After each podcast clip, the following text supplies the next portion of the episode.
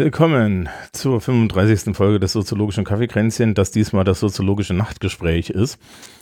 Bei mir sind wie immer Christoph und Jennifer. Hallo. Hallo Hi. zusammen. Will- Willkommen. Habt ihr auch so ein Déjà-vu? Ja, Bisschen. hm. Ja. Gibt sogar die gleiche Schokolade. Hm, Liebe, liebe Hörerschaft, wir können das gleich aufklären. Ähm, der liebe Thomas hat Beta-Software zum Aufnehmen benutzt und die hatte einen Bug und der hat nicht mal die Beta gehabt, die den Bug nicht mehr hatte. Und dann äh, verschwand tatsächlich die Sendung. Also die, war, also die ist wirklich nicht mehr da. Und ich habe auch von berufener Stelle gesagt bekommen, ja, die ist weg. also die ist halt weg. Was jetzt nicht so schlimm ist, ihr kriegt wahrscheinlich jetzt die Reader's Digest Variante. Also was ja spannend an dem Experiment ist jetzt, dass tatsächlich ähm, wir mal über ein Thema das zweite Mal reden, Oh Gott. was im Zweifel weniger sprechendes Denken gibt und dafür ähm, mehr Präzision. Ich freue mich drauf, dass ich irgendwas erzähle, was ich beim letzten Mal bestimmt diametral erzählt habe und ihr mich dann zurückpfeift oder so. Das passiert mir ganz du, sicher. äh, Dafür müsste ich mich noch daran erinnern können. Wir Letzte können Woche hast du das ganz anders gesagt. Ja. Schön.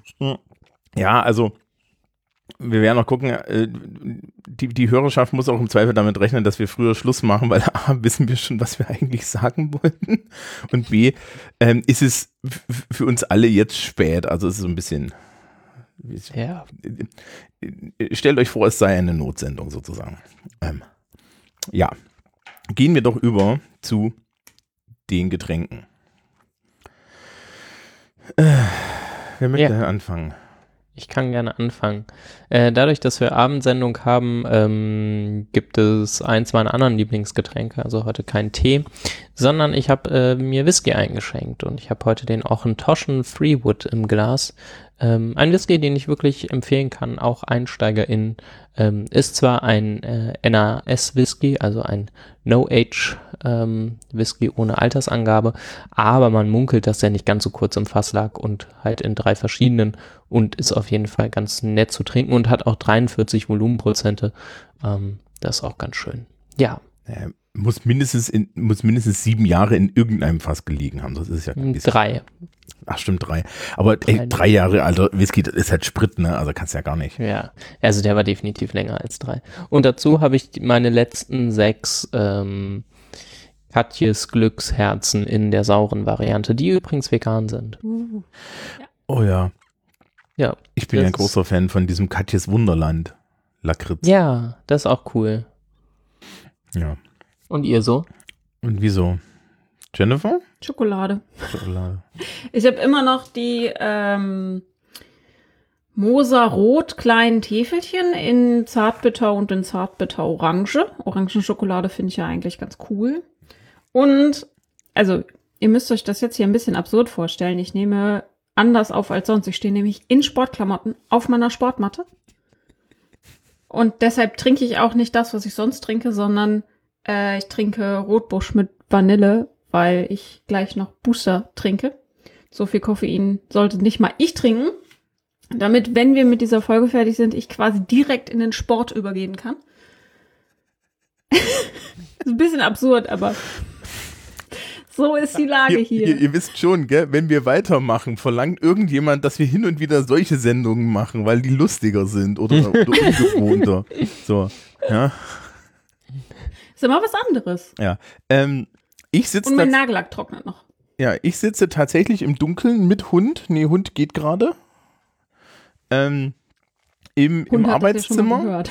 Also es, äh, der Debris, der mein Arbeitszimmer ist, ähm, wird nur durch den Monitor und durch das Mischpult beleuchtet. Und ich trinke einen äh, Tee, der mir erst letzte Woche von, vom liebsten Menschen zugeschickt wurde.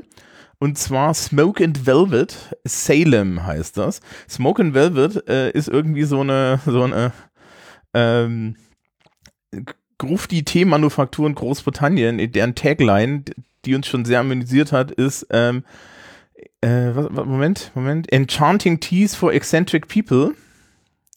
Ja.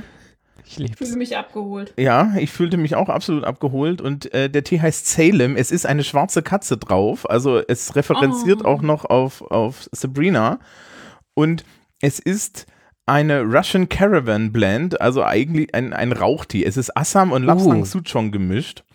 Und es ist so rauchig gewesen, dass als ich an der Packung gerochen habe, ich erstmal dann irgendwie versuchte, wieder aufzustehen. Und es, Es gibt wenig Tee, mit dem man mich richtig jagen kann, aber Rauchtee in all seinen Varianten, die ich bislang probieren durfte, Mhm. mag ich überhaupt nicht. Also der hier, das ist ja so ein bisschen mein Ding, aber ich, den kannst du nicht ohne Zucker trinken. Also, Okay. So krass. also ich habe, Quasi Lagerfeuer zum Trinken. ähm, ja, aber, aber schon Lagerfeuer Asche. Also ist ziemlich, ziemlich fiesig, wenn du, wenn du das nicht magst. Also ich mag das und das ist ganz gut und ich habe noch einen Chai, den gibt es dann wahrscheinlich beim nächsten Mal. Ja. Ja. Und zu essen habe ich nichts, weil meine Zeit, wo ich was esse, schon seit mindestens zwei Stunden überschritten ist. Ich weiß auch noch nicht, wie ich das mache, weil ich würde jetzt essen. Aber Solange du nicht schmatzt. Routinen, ne? Routinen. Ja, ja, also Naja, dann müsstest du ja erst aufwärmen und so. Ich gehe, ich gehe, ich gehe aber auch dann irgendwie nach, nach dieser Aufnahme haue ich da noch drei Kapitelmarken rein und gehe ins Bett. Also das ist so. Ja, ich weiß nicht, ob das, Das, äh, das Einzige, was mir ein bisschen Sorge bereitet, ist, dass der Amazon-Logistikmensch noch kommen wollte. Hm, ja, ja, die kommen ja bis 22 Uhr. um zu- Ja, Ich habe auch wieder sorry, Spaß. hatte, hat gerade erst Feierabend und sowas. Ich, ich, Hm. ich habe ich hab gerade wieder Spaß. Ich habe Hundefutter bestellen müssen, also, ne, weil alle. Und das kommt immer mit, mit DPD und DPD ist ja so von zweifelhafter Servicequalität. Und ähm, ich habe aber mit dem Hundefutter das ideale Paket, das bei DPD immer ankommt, weil es zwei weil es zwei Eigenschaften erfüllt, die dafür sorgt, dass der Fahrer eine dringende Motivation hat, es loszuwerden und zwar schnell und präzise loszuwerden. Es wiegt 12 Kilo und ist sperrig. Oh Gott. Ja. Hm. Allerdings schleppt das auch nicht ums komplette Haus rum auf meine Terrasse, wie es angegeben ist, sondern stellt es meistens in den Hausflur und sagt dann, er hätte die Terrasse nicht gefunden. Aber das hat er gratis, solange ich das Futter habe. Ja, und wir haben vollstes Verständnis für Menschen, die prekär angestellt sind und bei DVD arbeiten. Okay. Mhm. Gut, gut. Wir haben noch Hausmeisterei, ne? Wir haben noch Hausmeisterei. Oh ja. Genau. Äh, und zwar, die Hausmeisterei ist folgende. Wir sind Anfang 2020 und bei Folge 35, das heißt, in zwei Folgen sind wir schon drei. Mhm. Hm, Nächstes Wir Jahr kommen in die sind- Trotzphase. Das sind wir schon länger. Wir können schon voll gut laufen mittlerweile. Voll Ja. cool. Wir, wir können schon eckige Klötzchen in runde Löcher stecken. Oder so. Ich habe mich ja immer gefragt, warum das eine Leistung ist. Man braucht einfach nur einen Hammer, der groß genug ist. Ähm, aber zu dem Thema kommen wir gleich, wenn wir beim richtigen Thema sind. Ähm, und äh, nächstes Jahr wären wir bei Nummer 48 im April und dann wären wir irgendwie bei Nummer 50 und es gab so die, den Diskurs darüber, ob wir mal einen, einen, einen Live-Kaffeekränzchen machen sollen. Und ähm, ich, ich erkläre jetzt hier so kurz die Rahmenbedingungen und dann ähm, gibt es Publikumsmitwirkungsmöglichkeiten, weil wir uns tatsächlich interessieren, ob es denn unter den Rahmenbedingungen überhaupt ein grundständiges Interesse daran gäbe. Also die Rahmenbedingungen sind folgende, das wäre ungefähr die 50. Folge, es wäre live und es wäre definitiv in Hannover. Ihr kennt das, das ist diese, das ist diese hässliche Stadt in Niedersachsen. Ja, von der mir gesagt wurde, dass ich sagen muss, dass sie hässlich ist, damit keiner hinzieht. Ja. Mhm. Ist ganz wir schlimm hier. hier. Kein, wir haben ja keinen Platz mehr.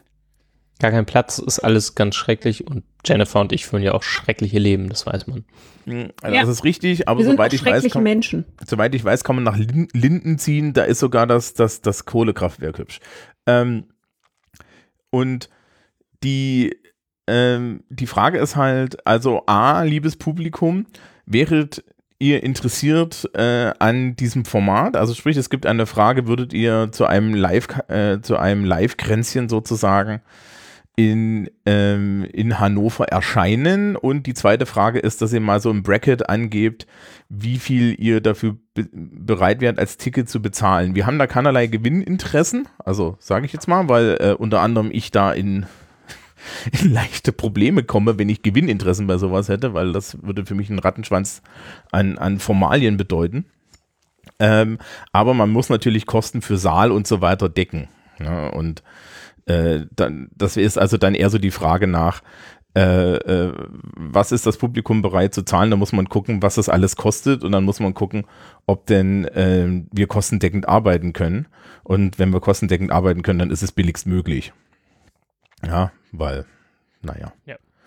Genau, und das ist also die Idee. Das heißt, in den Show Notes findet ihr einen Link auf eine Abstimmungsseite. Da ist ein datensparendes Poll. Das pollt halt einfach nur eure Klicks.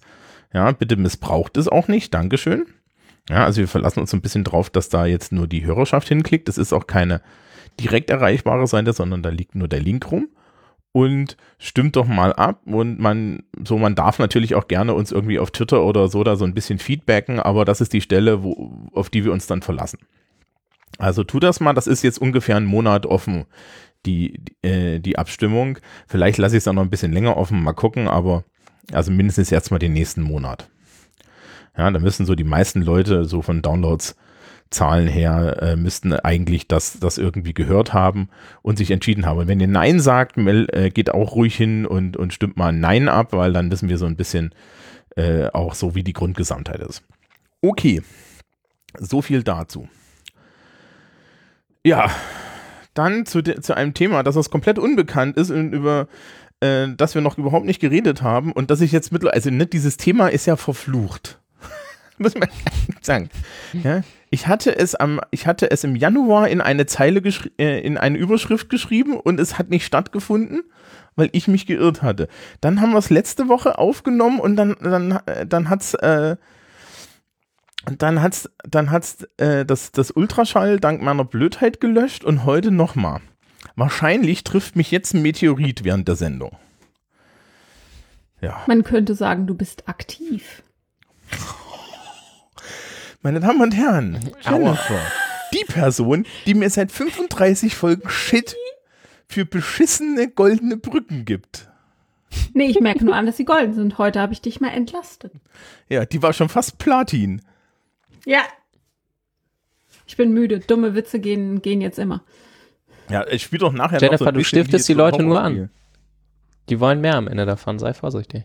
Ich glaube, Ah. Ich glaube, da gehört wie, wie, wie die Getränke mittlerweile dazu, ja. Doofe Witze, ja. Ja, okay. Mach mal weiter eure goldene Brücke fertig. Also, es geht um Aktivismus, was das Publikum überhaupt nicht weiß, weil das steht ja nicht in der Titelzeile des Podcasts. Ah, Ja. Wir sind immer so clever. So. Ja, das ist. ähm, und äh, wir hatten, wir haben uns ja darüber schon unterhalten. Das heißt, es wird jetzt ein bisschen lustig, weil so ein paar Dinge äh, klären sich schneller. Wir hatten ähm, erstmal die Frage, ähm, was ist denn der Unterschied zwischen Aktivismus und Engagement? Das, das, das ist ja so eine Sache. Ne? Wir haben ja schon eine Sendung über Engagement gehabt. Ja. mhm. Und Engagement und Freiwilligkeit, ne? Da ja, Engagement und Freiwilligkeit. Da lag der Fokus aber ein bisschen woanders. Also mehr auf so einem breiten Engagement, was ähm, gesellschaftliche Daueraufgaben bearbeitet. Und Aktivismus bezieht sich ja mehr so auf einem Ziel entgegenarbeiten. Also saufen für den Regenwald oder so. Das, ist es nicht Krombacher? War das nicht Weiß ich nicht. Ja, das ist Krombach. Ich erinnere mich nur an die Werbung mit dem hübschen Wald. Ja, also das, Geile ja bei diesen Werbungen ist, ne, wenn es dann immer heißt, wenn Sie jetzt hier äh, Bier kaufen oder Dollar Zeug kaufen von uns, dann tun wir da- dann tun wir das und das Gute, heißt ja im Umkehrschluss, ne, wenn du jetzt nicht unser Bier säufst, dann roten wir den Regenwald. Ich frage mich ja tatsächlich, wie Krombacher sonst den Regenwald rodet, weil was holen die da? Nee, nee, Aber- nee ich glaube, die haben da einfach nur Hm. Geld an WWF oder so damals gespendet oder sowas. Ja, das ist ja, immer so. sowas. Aber ich habe letztens auch irgendwie in einem Podcast so eine Werbung für eine Sockenbude gehabt, ne? Hier so eine Internet-Sockenversendebude. Und Die mit den lustigen Socken aufdrücken? Also wo, wo dann so witzige Socken. Nö, dabei nee, die, die wurden irgendwie beworben mit unheimlich, äh, stützt dich überall mit und so weiter. Also es Oh. war eine sehr aktive Socke und Socke mit Mehrwert. Ja. Ähm, und die, äh, da hieß es dann, und weil Socken das Wichtigste sind, was Menschen ohne Obdach haben äh, und brauchen, spenden sie pro Socke, die bestellt wird, ein Paar an obdachlose Menschen. Da habe ich mir gesagt, okay, das heißt jetzt also, wenn ich bei euch keine Socken kaufe, laufen obdachlose Menschen ohne Socken rum. No pressure. Ähm, ja. Ich habe ja ein ziemliches Problem mit diesen äh, 1 zu 1 äh, Spendendingern. Weil Ja, andere kriegen das billiger dann, ne? Entschuldigung. Wir sind bei dummen Witzen. Ja. Mit Christoph geht's heute jetzt auch durch. Also Ja, erwartet heute nicht so viel von uns. Wir sind Ich überlege alle, mir. Äh, niveaumäßig heute nicht ganz eingelevelt. Ich, ich überlege mir, ob ich in, in, in den Titel der Sendung vielleicht irgendwie noch so ein so After Dark dahinter schreibe. irgendwie sowas. Nee, aber Jennifer, erzähl mal, warum du das problematisch findest. Ich habe nämlich ein sehr indifferent äh, schlechtes Bauchgefühl bei den Produkten, habe es bislang aber noch nicht so richtig greifen können, was mich daran eigentlich so fuchst. Es gibt ja unglaublich viele solche Konzepte. Entweder, ich glaube, das ist eine Schuhmarke, die, äh, wenn, wenn man ein paar Schuhe kauft, ein paar Schuhe für Kinder in Afrika kauft. Ja. Dann gibt es diese Share-Produkte. Ähm, die sind noch mal ein bisschen anders. Ähm, und halt dieses Bier versus Regenwald und Hier Pampers macht auch so Zeug. Hier Windeln gab ja, genau. Und dann gibt es für, Brillen für. Menstruationstassen gibt es das auch. Mhm. So, wenn du eine davon kaufst, kriegt in, ein Mädchen in Afrika auch eine. Und damit die zur Schule kommen, gehen können. Erstmal ist man sich relativ einig, dass Geld, was nicht für einen speziellen Zweck gespendet wird, eher ankommt und besser verwendet werden kann. Ja. Und ich meine, wie stellen die sich das vor? Ich glaube, Toms, Toms Schuhe waren das. Kippen die dann 200 Paar Schuhe in Afrika ab, ob die Schuhe brauchen oder nicht? Das erinnert mich. Ja, ich meine, so Marktzerstörung ist halt immer ein Ding, ne? Das, ähm, Genau, du, du, ähm, Mhm. du zerstörst den lokalen Markt mit kostenlosen Produkten. Du damit ähm, missachtest du auch die, die äh, Agency der Leute für ihr eigene, für ihre eigene Gesellschaft. Und es ist, selbst wenn du es von so einem ähm, von so einem Helfending aus betrachtest, also kann ja durchaus gute Absicht dahinter stehen, ist es nicht sinnvoll, weil du nie weißt, wer jetzt welche Schuhe wie oft, wie viel, wohin braucht. Das ist viel schwieriger zu koordinieren und das ist viel weniger wirksam, als einfach die Kohle dahin zu schieben. Deswegen sage ich, Share scheint was anderes zu sein, weil da hatte ich mal geguckt, was die da machen. Und die sagen nicht einen Riegel gegen einen Riegel oder eine Flasche Wasser gegen ein Wasser oder ein Stück Seife gegen ein Stück Seife, sondern die formulieren das ein bisschen anders, dass ähm, der Gegenwert einer Mahlzeit in ein Nahrungsprojekt gesteckt wird. Das Mhm. ist immer noch lokale Wirtschaft kaputt machen, über billige Lebensmittel, aber wenigstens schicken die da nicht einen Sack Reis hin. Das ist ja, Ja, schon was. Also man muss ja heute für alles dankbar sein. Ja, du kannst ich glaube, die Gründerin von Share wurde letzte Woche in der SZ porträtiert. Vielleicht kann ich das mal verlinken. Ich habe selbst nicht gelesen, ähm, aber hatte es eigentlich vor, es zu lesen und habe es nicht gelesen. Ähm, aber ihr, Also meint so jetzt, wie ich das wahrgenommen habe, machen die es ein bisschen besser. ihr meint jetzt nicht Share the Meal. Nee, Ähm, nee. Nee, das Share the ist- Meal ist so eine Marke, richtig Ach so. einfach. Ähm, ja, genau, da kriegst du, bei uns ist es im Rewe und in anderen Märkten gibt es das auch. Das, es gibt Seife, Wasserflaschen und so Riegel, so Müsli-Riegel, wo dick Share draufsteht. Und wenn du einen Müsli-Riegel kaufst, dann spendet das Unternehmen ein, eine Mahlzeit oder so. Okay, Für eine also- Flasche Wasser, Wasser. Okay, da kaufe ich definitiv dran vorbei. Ähm, ich kenne noch etwas und das schreiben wir im Gegensatz zu allen anderen Sachen, die wir genannt haben, tatsächlich in die Show Notes. Äh, das ist Share the Meal. Das ist eine App vom World Food Program, also von Leuten, die sich auskennen. Ähm, Also und United Nations, ne? ja, alle, United Nations, genau. Also, äh, und bei denen geht das ganz einfach. Die, die wollen halt Geld. Und zwar sagen die, jedes Mal, wenn du essen gehst, sollst du einen Teil deines Essens oder den Betrag des Essens kannst du da so One-Click-mäßig spenden. Und die haben dann, die fahren darüber auch richtig Kampagnen. Also sprich, die sagen dann, okay, wir sind jetzt hier in Dollar ähm, afrikanischem Land, wir haben jetzt hier so und so viele Kinder, ähm, die wir in Schulen mit mal mit Essen versorgen müssen. Das ist so und so viel Geld. Ähm, und dafür geht jetzt deine Kohle drauf, wenn du halt irgendwie, weiß ich nicht, dir dein, dein, äh, dein, dein veganen Hamburger reinschiebst für einen Fünfer, dann spende uns doch einen Fünfer, weil dann geht auch ein Fünfer an Leute, die ähm, ernsthaft Essen brauchen. Und das ist eigentlich eine relativ nette Variante, vor allen Dingen, weil es erstaunlich barrierefrei ist zum Spenden. Ja, das werden wir mal. Ich finde, das scheint ja überall der Ansatz zu sein, ne? relativ, ähm, also sehr konkret zu machen irgendwie. Das scheint, scheint ein Ding zu sein und das eben mit irgendwas anderem zu verknüpfen. Mhm. Ja, aber. Haben sich bestimmt tolle, tolle Nudging-People oder so ausgedacht. Ja, na klar. Ja. Ja, ja natürlich. Kahnemann ist glücklich. Ähm, da sind wir aber schon, schon mitten im Thema, nämlich ich, also ich würde sagen, dass solche sozialen Bewegungen wie Spendenorganisationen, ähm, Greenpeace ist ja auch, da, da machen Leute äh, Aktivismus. Gut, die nennen sie Campaigner, aber ist ja auch egal. Mhm. Ähm, mhm. Und die machen das ja aber zum Teil beruflich. Die kriegen da Geld für. Mhm. Und da wäre jetzt für mich nochmal eine wichtige Unterscheidung zwischen Aktivismus, den man halt so macht, und Arbeit. Arbeit kann. Also Lohnarbeit meinst du?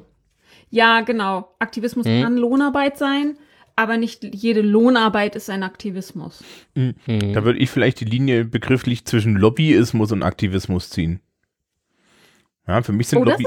Für mich sind Lobbyisten halt Leute, die, ne, die, die gegen Geld politische Interessen vertreten. Und ein Aktivist ist eigentlich jemand, der erstmal ohne finanzielle, ne? Also du meinst, es kann dann aus einem Aktivisten Lobbyist werden, aber selbst jetzt, ähm, wenn ich so an meine, so, so, ne, ich bin ja hm. netzpolitisch dann doch sehr informiert und so, weil, weil mich das interessiert. Ja, hier so netzpolitik.org, okay, das sind, die gelten auch als Journalisten, aber hier digitale Gesellschaft oder irgendwie diese Vereine oder, ja. Aber, die aber würde so, ich, hm? ja, bring erstmal zu Ende, sorry. Die, die würde ich hier oder, oder sowas wie äh, European Digital Rights, die würde ich alle als Lobbyisten sehen. Aber den CCC zum Beispiel, den würde ich als Aktivisten sehen, weil es da halt im Endeffekt niemanden gibt, der dafür Geld kriegt und dass auch äh, du keine Struktur hast, in der das professionell äh, von professionalis auf einem professionalisierten Level durchgeführt wird. Mhm. Was ich mich dabei also, frage, wenn wir zum Beispiel, wenn wir waren ja gerade eben schon bei Greenpeace, wenn die auf ihren kleinen Schlauchbooten rumfahren und irgendwelche Walfangschiffe kapern, ähm, sind das irgendwie keine richtigen LobbyistInnen, ähm, aber eventuell kriegen sie trotzdem Geld für das, was sie da tun. Also vielleicht sind das, ist das trotzdem nicht der freiwillige Teil, der da äh, komplett die Crew stellt. Wisst ihr, was ich meine? Ja, und ich glaube auch, wir kommen mit der Definition von Lobbyismus ein bisschen in Schwierigkeiten, weil ähm, ich glaube, wir hatten das ja, dass Aktivismus und Engagement was anderes ist. Und dann würde ich noch mal sagen, dass also wir müssen Politik von Aktivismus abgrenzen. Also AktivistInnen bedienen sich anderer Methoden als nämlich informeller Methoden, um ihr Ziel zu erreichen. PolitikerInnen bedienen sich der formalen Wege des, der Politik und Lobbyisten ist eine ganz bestimmte Form von Aktivismus, wie Politik sie auch ist, nämlich durch die äh, Beeinflussung von Abgeordneten die Politik zu beeinflussen. Also es ist, Lobbyismus ist für mich wie Politik, nur hm. andere, andere Richtung, anderer Hebel. Ja. Und bezahlt wie unbezahlt. Das macht ja keinen, keinen Unterschied. Es gibt ja auch Lobbygruppen, in denen niemand bezahlt wird. Aber der Hebel ist der gleiche. Du belatscherst halt Leute am Ende, ne? Du belatscherst Leute, genau. Und mhm. PolitikerInnen nutzen die Wege der Parteipolitik und AktivistInnen informelle äh, Wege, um das zu tun. Zum Beispiel Demonstrationen, Kampagnen etc. pp. Die so, natürlich trotzdem in formale Verfahren gegossen sein können, ne? In Klammern. Ja, genau. Also Demonstration musst du anmelden oder wenn du vor Gericht ziehst, ist das natürlich auch ein Formalverfahren, aber. Ja. Ähm, also Aktivismus, Politik und Lobbyismus sind alle Engagement, nur unterschiedliche Gruppen. Ja, und Aktivismus hat immer den, so ein, so ein Ziel auf eine Gesellschaftsveränderung, ne? Das hatten wir ja, irgendwie gesagt. Und relativ konkret. Also, was der CCC will, ist was anderes als kann, was anderes sein als Greenpeace möchte. oder so. Ja, also du, du kannst auch ein fieseres Beispiel nehmen, nehmen wir die Identitären. Ja, so. Ich glaube, da Ja. steht, Das steht man sich auch gut gegenüber. Aktivismus. Ja, ne? Das ist halt nur der falsche. Ähm, und- Ja. Wir sind hier nicht so pro. ja, Wie der ein oder die andere schon mitbekommen haben dürfte. Ja. ja. Sind wir hier nicht so freundlich gegenüber Faschos. Ja, ähm, also das ist Aktivismus.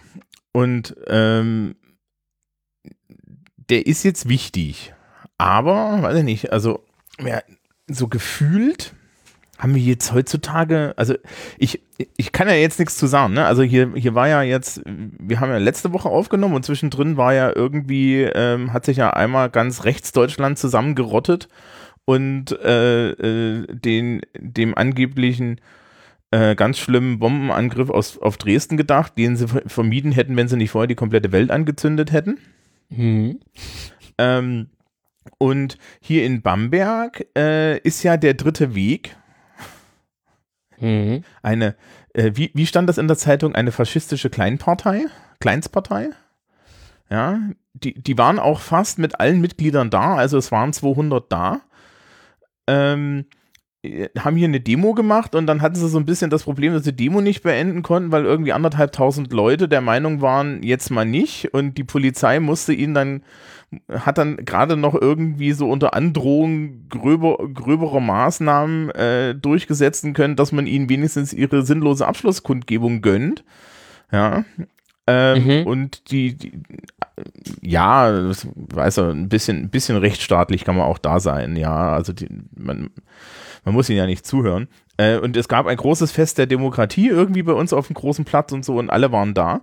Und ähm, da, da sieht man dann halt irgendwie, dass so der, der, der Aktivismus auf beiden Seiten relativ gut funktioniert. Ähm, gleichzeitig gibt es aber irgendwie immer das Gefühl, dass es weniger wird. Und ja, also ich bin ja, bin ja so im, im Schulsystem und hin und wieder hast du so das Gefühl, dass die, die, zum Beispiel die jungen Leute so, boah, naja, nicht mehr ganz so da, da mit dabei sind.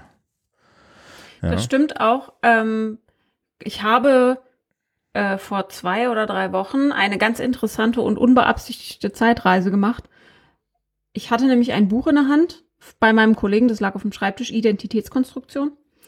Und habe mich vorne verlesen.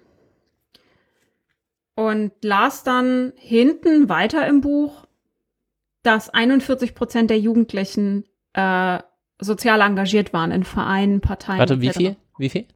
41 Prozent. 41, ich habe 91 verstanden und Nee, war etwas 41. überwältigt. Okay, 41 ist Und ich guckte völlig irritiert und sagte, hä, 41 Prozent? Wo hat der denn gemessen?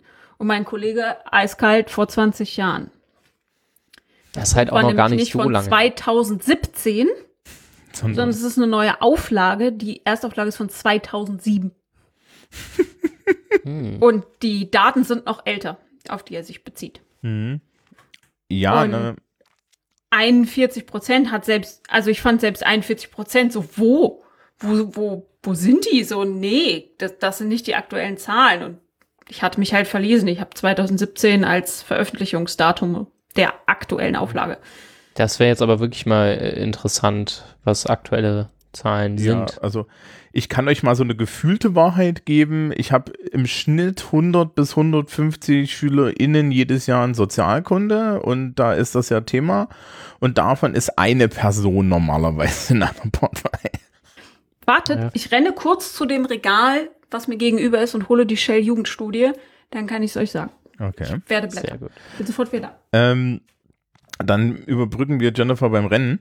Und ja, Ähm, ja, also politische Partei, ich weiß auch nicht mehr, ob das so Aktivismus ist. Ich meine, aktuell ist es ja so ein bisschen so, dass, dass ich anscheinend ähm, dann natürlich so eine gewisse äh, Opportu ja, also, also so eine Opposition gegenüber dem, dem klassischen Parteiensystem auftut, wofür das Parteiensystem allerdings auch viel getan hat. Trotzdem ist es natürlich ein guter Weg, aktiv zu sein. Und es ist halt, ne, also auch klassischer warte, Aktivismus. welche, welche Leute meinst du jetzt gerade? Meinst du, Ich glaube, das ist eine generelle Sache. Also so Engagement in Parteien lässt, glaube ich, ja generell nach. Wir gucken, wir haben ja gleich die Zahlen. Gleichzeitig hast du aber immer mehr Engagement auf der Straße. Also, es, also so gefühlt hat, Ja, hat das der heißt Protest immer mehr, ne? Also keine Ahnung, wenn man, wenn man in die 60er zurückguckt oder dann, ne, also ich ganz alles, äh, was nach 68 kam und dann die ganze Friedensbewegung und Anti-AKW und so, also ich finde, man sollte da nicht ganz vergessen, dass die Leute da schon auch viel auf der Straße waren und das hat sich dann nachher halt in, in, politischen ähm, Organisationen irgendwie manifestiert und vielleicht sehen wir das ja jetzt auch wieder. Ähm, und gerade hier der Also- ganze Kram Fridays for Future könnte ja auch in den, in den Grünen, wenn sie da ein bisschen dran rumwerkeln, vielleicht auch wieder eine Heimat finden. Ähm, also, dass die Leute auf die Straße gehen, ich glaube, das kommt halt wellenförmig und immer mal wieder. Und ich glaube, es ist schwer zu berechnen, wieso, weshalb und warum Leute wann. Es hat halt eine enorme Eigendynamik, die, glaube ich, schwer zu prognostizieren ist. Ähm, aber ähm, ich weiß nicht, ob das so viel weniger wird. Ich habe manchmal das Gefühl, es wechselt sich ab. Ähm, so die Diagnose der politikverdrossenen Jugendlichen, die hatten wir ja noch vor ein paar Jahren, ne? Da war, war ja alles total Ja, politikverdrossen. damals Und jetzt ist die-. Und jetzt angeblich, ne, wir haben doch auch schon eine Generationenfolge gemacht, ähm, ist ja wieder alles ganz anders und die sind ja hochpolitisiert und es kippt halt immer mal, wie es wie es gerade so passt. Also ich würde es nicht überbewerten. Was man, glaube ich, generell sehen kann, ist, äh, dass Organisationen an allen Ecken und Enden mit Mitgliederschwund zu tun haben, solange es nicht um Lohnarbeit geht. Und selbst ähm, da, selbst da ist schwierig. Und selbst Also da, er, erstmal würde ich sagen, ähm, Aktivismus bringt Sachen auf die Tagesordnung, Lobbyismus und Politik setzen sie um. Oder sorgen dafür, dass sie umgesetzt werden. Oder dass sie nicht umgesetzt werden. Oder eben nicht, ja. Also Mhm. je nachdem, welches Ziel man hat. Also das Ziel, wenn das Ziel durchgesetzt wird, muss ja das Thema erstmal da sein. Ich glaube, das macht Aktivismus. Ähm, Politikdefinition von bringen ist? Und Druck. Ha? Politikdefinition von Nummern dazu passend ist, äh, die Kapazität, kollektiv bindende Entscheidungen zu, äh, äh, ja, zu fällen, Genau. quasi. Ich sage immer konfliktlösendes Handeln in einer Gesellschaft, aber das ist nur die andere Seite davon. So, ich habe den Teil äh, gefunden. Und zwar, ähm, Politikverdrossenheit bleibt auf hohem Niveau. Und zwar war die Frage in dem Fragebogen, ich glaube nicht, dass sich Politiker darum kümmern, was Leute wie ich denken. Das ist das Item für Politikverdrossenheit. Also ähm, man höre gerne meine Firlefanz-Folge zur Märchenjugend und wie ich über solche Items denke. Ja. Und da stimmen über 50 Prozent zu, Stimme voll und ganz zu. Und 21 Prozent stimmen eher zu. 16 Prozent stimme eher nicht zu und 11 Prozent stimme überhaupt nicht zu. Also wir haben fast 71 Prozent, die sagen, na, kümmer, Politiker kümmert das nicht. Und zu dem Engagement ist bist du in deiner Freizeit für soziale und politische Ziele oder ganz einfach für andere Menschen aktiv? Bitte gehe die folgende Liste durch und sage mir, ob du dich für diese Dinge einsetzt. Ähm, da sind, hatten wir 2002 noch 35 Prozent, die sich oft engagieren und 42 Prozent, die sich gelegentlich engagieren. Äh, 2019 sind das 36 Prozent, die sich oft engagieren und 33 gelegentlich. Und da natürlich das schwankt nach Milieu, genauso wie diese Fridays for Futures Geschichte. Das ist halt so eine weiße Mittelschichtsbeschäftigung. Ja. ja, man hat ja auch wieder Zeit dafür, ne? Genau, das sieht man hier auch an den, ähm, nicht nur an den Zahlen über die Jahre, sondern auch wer sich engagiert. Und man muss dazu sagen, in der Shell Jugendstudie ist alles mögliche ähm, Engagement, nämlich von Umwelt- und Tierschutz, was ich noch nachvollziehen kann, bis Pflege deutscher Kultur und Tradition, Menschen in armen Ländern, Sicherheit und Ordnung am Wohnort. Wie ein Trachtenverein ist kein Engagement.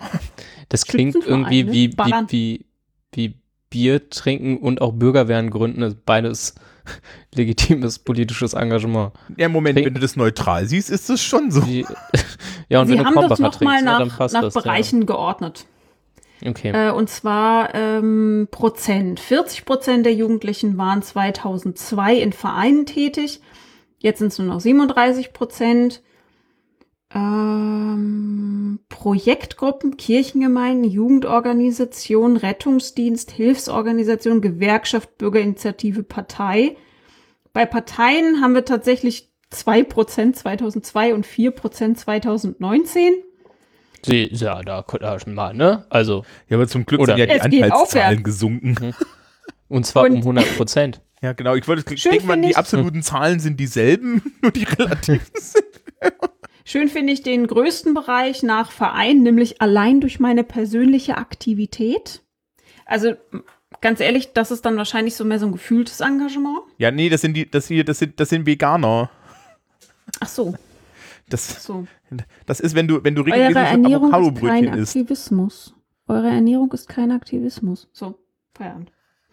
Ähm, die, was tatsächlich ganz interessant ist, ist, dass die größten Bereiche auch über die letzten ähm, 20 Jahre noch relativ stabil sind. Nämlich neben Vereinen sind das Projektgruppen, Kirchengemeinden und Jugendorganisationen Mhm. die größten.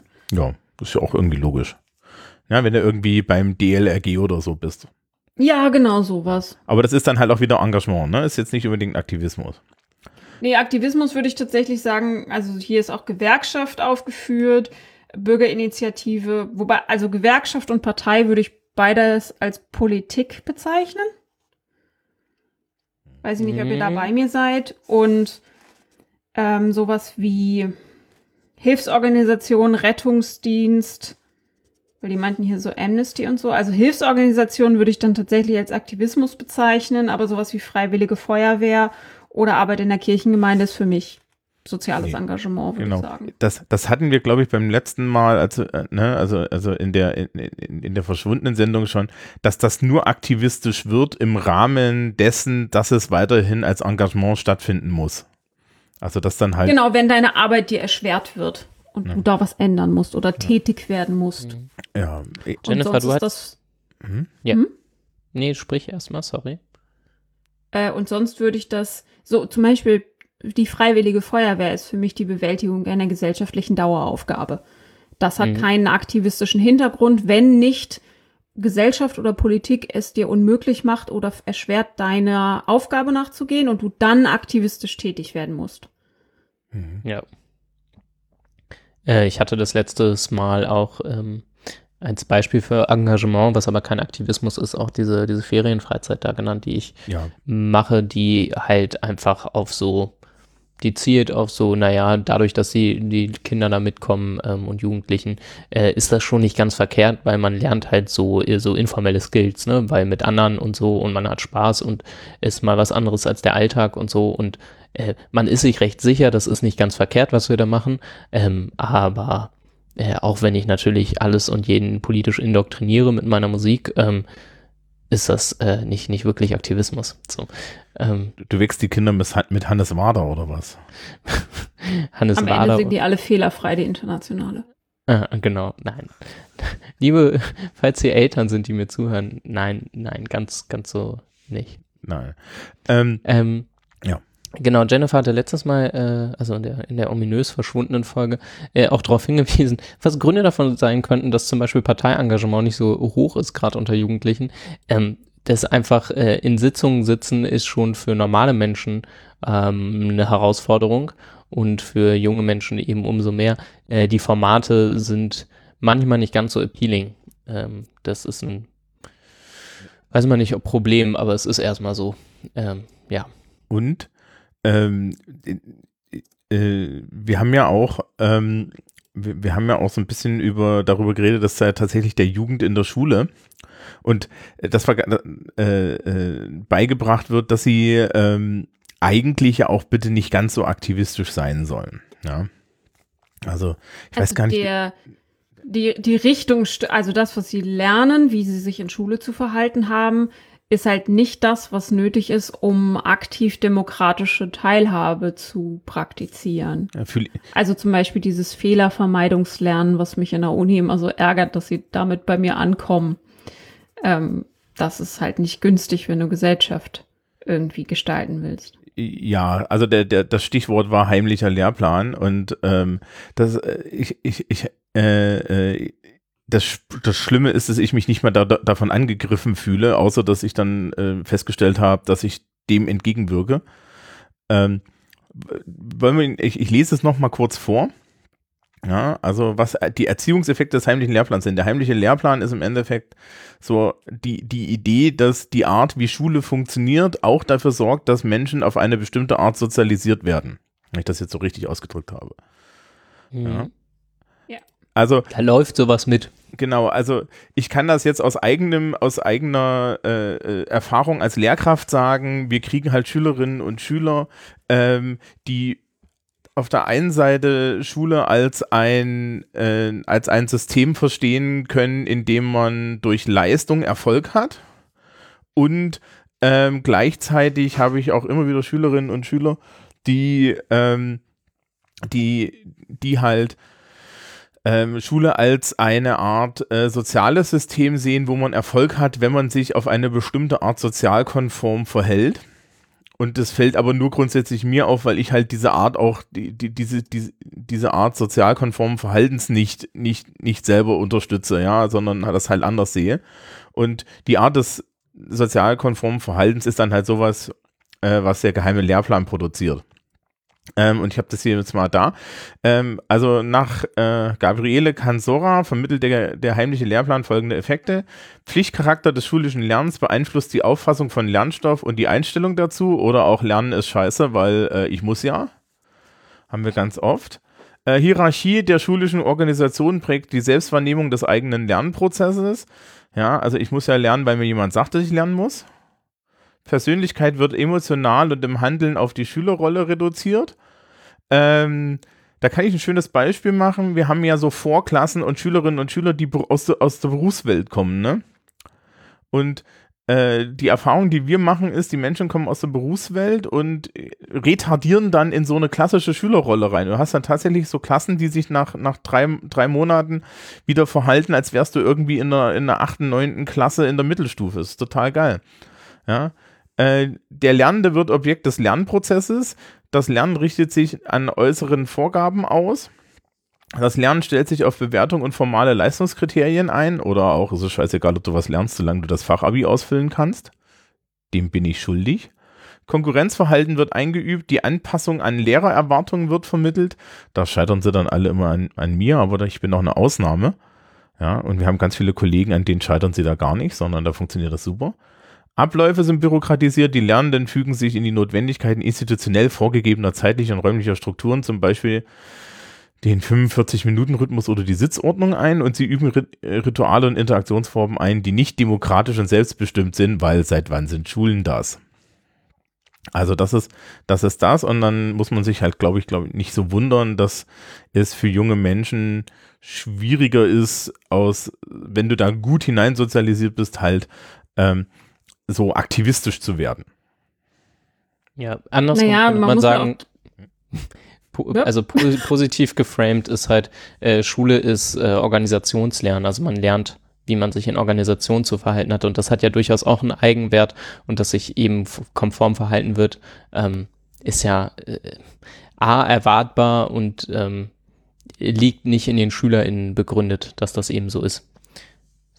So. Ja. Genau, und außerhalb der Schule funktioniert das halt auch genau so und hervorragend. Also sie lernen ja tatsächlich was fürs Leben, nämlich wie man sich in diesen Organisationen verhält. Und ohne dieses Wissen wären sie ja ganz schön aufgeschmissen. Von daher ist es durchaus sinnvoll, dass Schule exakt Gesellschaft im Kleinen ist und produziert, was Gesellschaft reproduziert.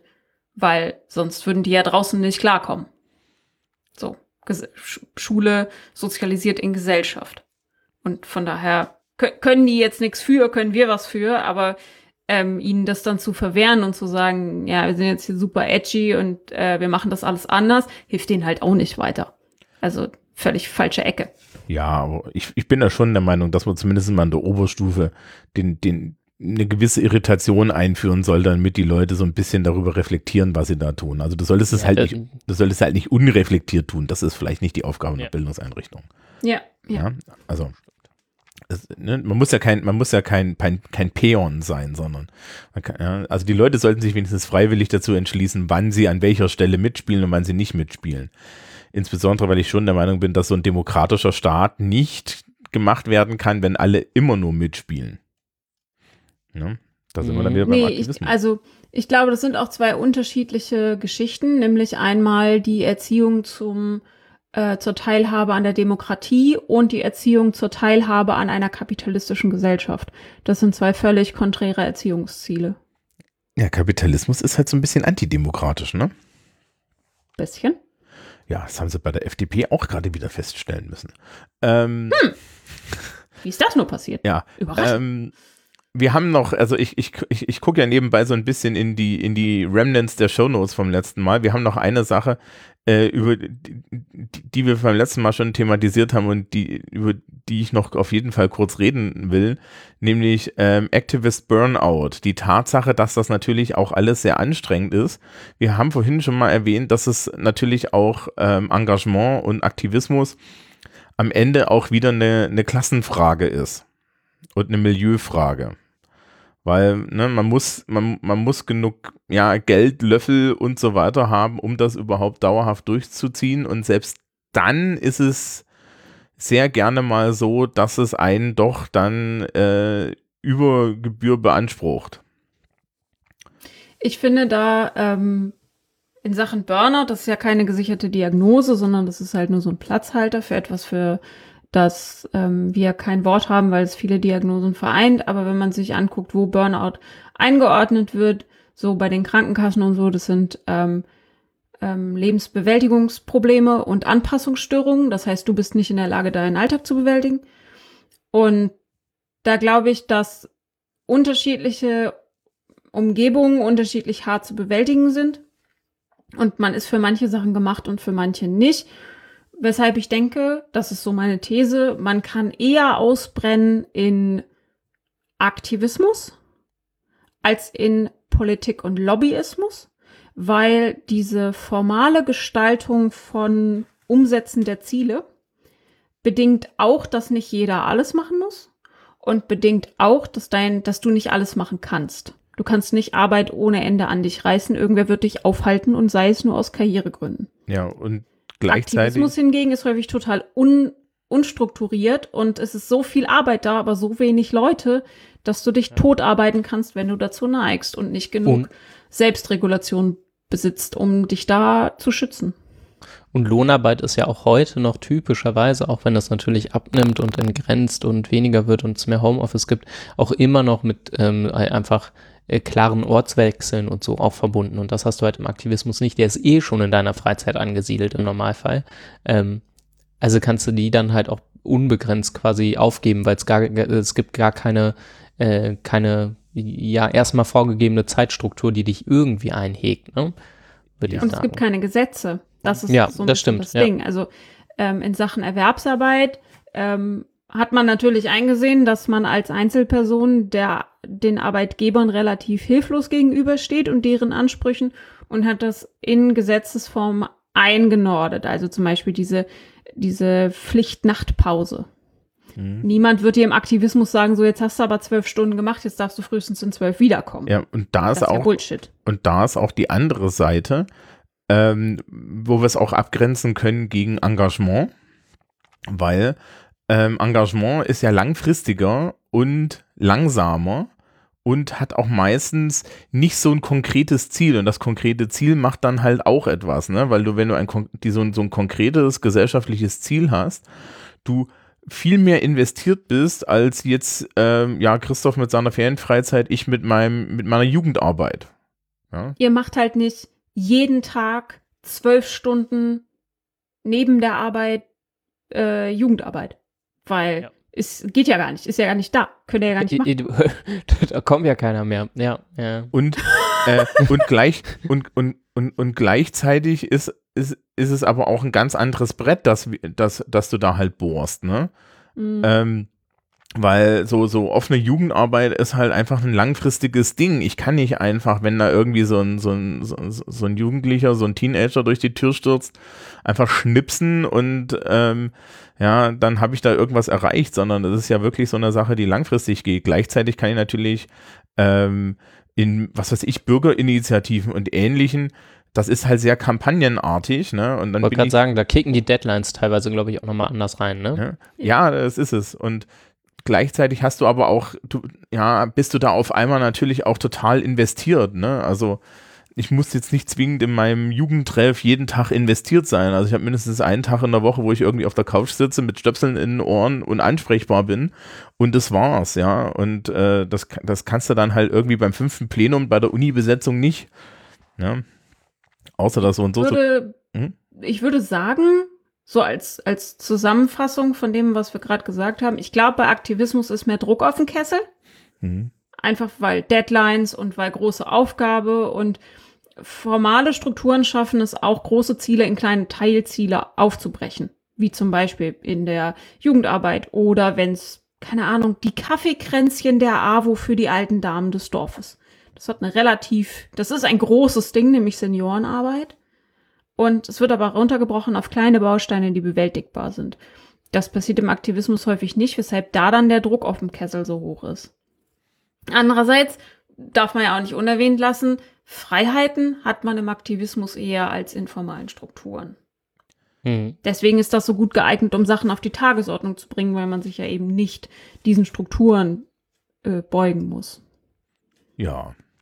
Also da ist dann, glaube ich, auch so, ich wollte jetzt eh die Frage nach dem gesellschaftlichen Nutzen stellen, aber ich glaube, da, da ist die schon. Ne? Also, die, also der gesellschaftliche Nutzen von Aktivismus ist halt, ähm, einen, einen Ansatz für Progression zu bieten, die man ansonsten nicht hat. Ne? Also, also so Engagement ist so ein bisschen eher so verwaltend, ja, ähm, Lobbyismus, Politik ist ja äh, das, was Umsetzend. dann hinten. Hm? Umsetzend? Ja, umsetzend, das, was hinten draufsteht, wo auch mal dann der große gesellschaftliche Diskurs geführt wird. Ne? Also ähm, Fridays for Future stellt jetzt halt irgendwie ein Konzept auf die Straße und macht da Druck, aber die gesellschaftliche Aushandlung, die, die muss dann halt doch woanders stattfinden und da muss man halt dann am Ende auch sagen, ja, vielleicht müssen wir, äh, müssen wir wenigstens irgendwie das so machen, dass man halt den, den, den äh, Bratwurst essenden SUV-Fahrer wenigstens fünf Minuten dabei hält. Ja. Vor allem, also gerade bei, bei sozialen Bewegungen, wenn die dann so Konzeptpapiere schreiben oder Forderungen aufstellen, das Bewusstsein dafür, was man da gerade tut, nämlich macht man Aktivismus, macht man Lobbyismus, macht man Engagement, was macht man da gerade, äh, hilft, glaube ich, auch so ein bisschen die Erwartungen einzunorden, weil bloß weil Fridays for Future da ein Zehn-Punkte-Plan oder was auch immer aufstellt, ist der Drops halt nicht gesellschaftlich gelutscht, sondern da fängt das erst an. Den verhandeln wir jetzt. Das kriegt ihr nicht eins zu eins so durch, so läuft das nicht. Ähm, Sorry, Amina C. hat neulich dazu äh, in, also ein Interview in der Taz, glaube ich, gegeben, ähm, was ich sehr lesenswert finde. Das können wir auch mal verlinken. Und er sagt zu Fridays for Future, glaube ich, äh, dass sie sehr gut sind da drin, ähm, ihre quasi das, was sie als Problemlösung verkaufen, ähm, ja, eben als Problemlösung zu verkaufen. Er meint aber, äh, dass es eine Problembeschreibung ist. Also das, was sie liefern, äh, beschreibt ganz gut, ja, das muss angegangen werden und da liegt das Problem, äh, liebe mhm. Freundinnen, ähm, was ich einen ganz, ganz klugen Twist fand. Das nur als Einwurf. Ja, den Artikel fand ich auch gut. Ähm, wenn wir ihn haben, tun wir ihn in die Shownotes. Wobei ja so und so die politische, die politische Forderung von Fridays for Future sehr einfach ist, haltet euch doch einfach mal an eure eigenen Regeln. Aber das scheint ja auch manchmal ein Problem zu sein. Ja. Ähm, haben wir noch was? Ich, ich glaube, eine Sache noch. Ähm, Aktivismus kann sich leisten, Dinge zu äh, unterkomplex darzustellen, um sie äh, bewusst zu machen. Mhm. Ähm, irgendwer, ich weiß nicht mehr, wo ich das gelesen habe. Ich glaube auch nicht, dass ich es wiederfinde. Ähm, das Internet als Bewusstmachungsmaschine. Hm, mhm. cool. Und Aktivismus ist quasi auch sowas. Eine Bewusstmachungsmaschine. Mhm. Und das funktioniert halt aber nicht, sobald man gesellschaftlich was aushandelt. Da muss es dann wieder komplex werden. So die Forderungen von Fridays for Future zum Beispiel dürfen so einfach und prägnant sein, weil es Aktivismus ist. Aber wenn es gesellschaftlich ausgehandelt werden muss, äh, dann ist, lässt sich Wissenschaft halt nicht eins zu eins in Politik umsetzen, weil es ist ein Aushandlungsprozess von allen. Und Ja. da ist auch der SUV-fahrende Bratwurstesser dabei. Ja, weil, naja, es am Ende ist halt dann Gesellschaft doch, dass wir alle mitnehmen. Und du möchtest, ähm, und vielleicht ist das auch so eine Sache, die mir auch, die, die fällt mir immer wieder auf, dass halt ähm, zu viel Aktivismus auf einer Seite dann durchaus ne, zu einer Antwort führt. Und und was mir so zumindest bei der, bei, bei, bei der ganzen Internetkommunikation dann gerne mal auffällt, ist, du hast dann äh, alle Seiten, die sind auch alle aktivistisch unterwegs, aber der Teil, den wir jetzt mit Politik beschrieben haben, ne, was du gerade gesagt hast, dass es um die Aushandlung geht, die findet dann nicht mehr statt. Sondern es steht halt jeder in seiner Wagenburg und das war's. Und da muss man dann aber auch sagen, dass halt das, das äh, System Politik komplett versagt mittlerweile, weil das wäre ja eigentlich deren Aufgabe, aber die gucken dann halt auch nur, wer am lautesten schreit. Naja, aber Wobei- das ist ja, das ist eine typische Überforderungsreaktion. Ne? Also da, dahinter steht ja die Idee, dass man Gesellschaft irgendwie großartig steuern kann. Und das ist ja so, so eine Idee quasi aus der Antike, dass die Politik noch im Zentrum steht und alles andere ja so ein bisschen nachgeordnet ist. Und dass man von da aus sehr klar sagen kann, okay, wir tun jetzt das und dann passiert Y. Ähm, und was wiederum als Idee dazu führt, dass man einfach jedes Problem in die Politik abschieben kann, die das dann irgendwie zu lösen hat. Und dass das natürlich zu struktureller äh, Überforderung führt oder zu, oder zu etwas, das von außen so aussieht, finde ich, ist relativ erwartbar. Ja, aber das Vor allem finde ich die Kritik ganz oft total unterkomplex, zu sagen, ähm, was man ja häufig hört, so Kom Kommentare, dass die Koalition nicht funktioniert auf Bundesebene und dass da nichts passiert und dass äh, man doch jetzt mal seinen Stiefel durchsetzen muss. Und Alter, so funktioniert Politik nicht. ja, vor allen Dingen muss man auch So sagen, macht man das nicht. Und da ist, die, die Leute sind da am Arbeiten und die arbeiten so hart, dass sie in Sitzungen zusammenbrechen. Und wollt ihr mir echt erzählen, dass das keine Arbeit ist? also so. ich, Leute, Also ich würde ja der Koalition überhaupt nicht diesen Vorwurf machen. Ich würde den Vorwurf machen, dass das, was da hinten rauskommt, aus meiner Sicht das Falsche ist. Aber ansonsten, ja, es ist jetzt nicht so, als würden sie nichts tun, ne? Und ähm, selbst da denke ich mir, ja, es kommt vielleicht nicht das raus, was ich mir gewünscht habe oder was ich für richtig halte, aber ähm, ich finde, man kann an jeder Entscheidung, die da passiert ist, schon sehen, dass hart gekämpft wurde. War halt nur einer stärker als der andere. Ja, naja gut, ne, das ist dann halt auch Politik, ne? Aber das äh, Ja, äh, führt ja nur zu mehr Aktivismus. So einfach ist das. genau. Wir aktivieren die Leute durch äh, komische Politik oder so. Ich glaube nicht, dass das so funktionieren wird. Naja, gut, also das ist ja genau die Sache, ne? Also äh, du hast dann immer eine Gruppe oder, oder mehrere Gruppen, denen es stinkt und für die ist das wieder der, den Anlass, irgendwie Themen auf die Agenda zu setzen und ähm, irgendwie nochmal ein Thema aufzubereiten und so weiter, ne? Und dann, Wenn Äh, sie privilegiert genug sind. wenn sie, ja, ach, mal, weißt du, hier, wer, wer interessiert sich denn schon für diese 20% Leute in Armut? Jetzt mal wirklich. Job. Das Hm? ist mein Job. Ja, aber meine Güte, also da bist du jetzt aber auch nicht wirklich, ne? Also das ist ja auch eher allein. Ja, also da gut, stimmt nicht, da interessiert. Hm? Vielleicht. Äh, äh, nee, Ich das stimmt nicht. das stimmt nicht. Interessieren sich erstaunlich viele Leute dafür, die auch äh, äh, da, da relativ viel machen. Aber ähm, solange die halt keine Stimme haben, ist das auch vollkommen äh, egal. Ne? Da kannst du dann halt irgendwie schreien. Aber das merken wir jetzt auch. Ähm, in der medialen Aufbereitung der aktuellen Diskurse, dass selbst, selbst irgendwie so Mehrheitsmeinungen anscheinend medial nicht mehr so wichtig sind, solange irgendwie ähm, Medienlogiken bedient werden. Aber gut, wir regen uns heute Abend nicht mehr auf, ne? Nee, so, so kurz vorm zu Bett gehen, ähm, ist das nicht gesund, dann schläft man. Nö. Ich würde ja jetzt Hm. sagen, wollen, wollen wir Richtung Aufgabe schreiten? Schreiten Ach ja. Ja, Ja. Muss ich mir jetzt wieder eine Aufgabe hast mal die ausdenken? Aufgabe vergessen. ich habe es vollkommen vergessen. Äh, ja, de denk dir doch mal was aus. Ja, beim letzten Mal ist ja vor der Auf Aufnahme die, die, die, äh, vor, vor der Aufgabe die Aufnahme gestorben. Das heißt, da ist nichts vorbereitet, aber na, also das ist natürlich relativ einfach. Ne? Also man könnte an der Stelle sagen, liebe Zuhörerschaft, wobei unsere Zuhörerschaft, ne, unsere Zuhörerschaft müssen wir jetzt nicht dazu animieren, dass sie noch aktivistisch wird, weil im Zweifel ist die das schon zu größeren Teilen. Auf irgendeine Also, Art. vielleicht müssen die die Aufgabe, ich, ich habe eine Ahnung, was kommen könnte. Mhm. Vielleicht müssen sie es weitertragen. Das.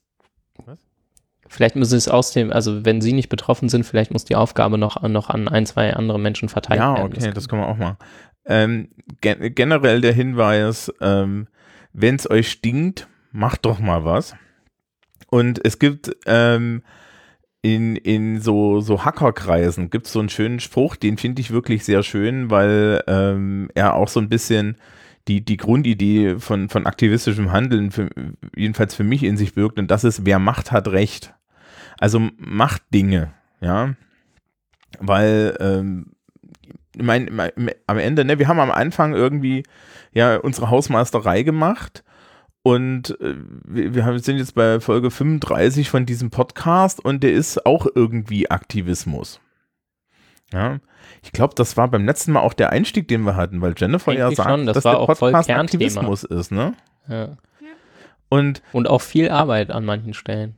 Ja, und äh, gleichzeitig äh, könnt ihr euch jetzt als Hörerschaft überlegen, ob denn das Hören Aktivismus ist und das vielleicht auch weiterverteilen, diese Inhalte Aktivismus ist, wenn ihr dann sagt, okay, hier, ähm, ja, das, was die drei da erzählen, das könnte jemanden irgendwie einen neuen Blick auf die Welt geben und, äh, und so eine Botschaft senden dann ist es auch irgendwie Aktivismus. Also man, man kann auch in kleinen Dingen viel machen. Und wie gesagt, wer Macht hat Recht. Weil wenn wir Dinge nicht tun, dann passieren Dinge mit uns und das ist ja dann auch nicht so toll. Und generell ähm, sollte man immer gucken, dass man wenigstens eine gewisse Menge an Agency in seinem Leben hat, auch wenn man mir dann jetzt gleich vorwerfen kann, dass ich das einfach sagen kann mit der Menge an Status und Geld, die ich habe. Aber ich glaube, dass, dass gerade Menschen, die jetzt wenig Status und wenig Geld haben, das eigentlich das Einzige, was ihnen übrig bleibt, Agency ist. Auch wenn das dann sehr schwer ist. Nun ja. Hm. ja. Mhm. Und wenn ihr der Meinung seid, dass das alles so schwer ist für Menschen, die wenig Status haben, dass sie Agency haben, guten Tag. Da wäre ein Platz für Aktivismus. Insofern sind wir, glaube ich, am Ende, ne? Wir sind vollkommen Ja. am Ende. Ja. Heute ein Also- bisschen Ja, kürzer. völlig. Heu heute ein bisschen kürzer und konziser und so weiter. Gewöhnt Ähm, euch nicht dran. Ja, Nee, nee, nee, beim nächsten, mehr Wörter. beim, ja, ja, beim nächsten Mal machen wir halt wieder äh, meandernd sprechendes Denken, ne? Also das ist halt schon so, wenn das Format halt doppelt läuft, dann wirkt das anders, ne? Wenn das schon alles geklärt ist. Mhm. Ähm, was wir vielleicht noch erwähnen sollten, ich glaube, wir hatten das beim letzten Mal auch schon, diese Unterscheidung Engagement, Aktivismus, Politik, Lobbyismus, die wir gemacht haben, die ist, glaube ich, so nirgendwo ge- zu, zu finden gewesen. Also alles un unter viel Vorbehalt. Also zumindest äh, habe ich keine, äh, keine soziologische, trennscharfe ähm, ja, Auseinanderklamüserung von äh, Aktivismus und Engagement gefunden. Und danach hat Jennifer gesagt, das ist theoriebildend, das gibt immer eine Eins. Und da muss man Genau. an, an der Stelle nochmal darauf hinweisen, Podcasts sind zitierfähig. Ja. Ja. Aber also ein bisschen shaky. Wenn jemand da, da Literaturhinweise hat, ich freue mich drüber. Gerne. Ja. Ja. Ja. Habe ich eigentlich einmal davon erzählt, dass ich tatsächlich Leute hatte, die unseren Podcast in einer meiner Seminararbeiten zitiert haben? Auch nee, aber finde ich gut. Ja. Ja, finde ich, finde ich nachvollziehbar auch. ja, die haben allerdings auch immer den Vorteil, dass ich mich dann nicht entziehen kann und sagen kann, ja, ja, genau, genau so hätte ich das auch benutzt. Ja, ja. Ja, das ist, das ist wie mit dem Politikunterricht, ne? Da ist das immer auch so, dass ich sage, ja, den könnt ihr euch anhören. Der Typ, ich kann dem Typ jetzt nicht widersprechen. Okay, dann wünschen wir euch allen eine schöne Woche. Ja, Macht's gut. nach dem Dienstag, an dem das hier rauskommen wird. Und beim nächsten Mal sind wir wieder pünktlich mit äh, gehärteter Mhm. Technik. Ja. Jawohl. Wir lernen Tschüss. dazu. Tschüss. Tschüss.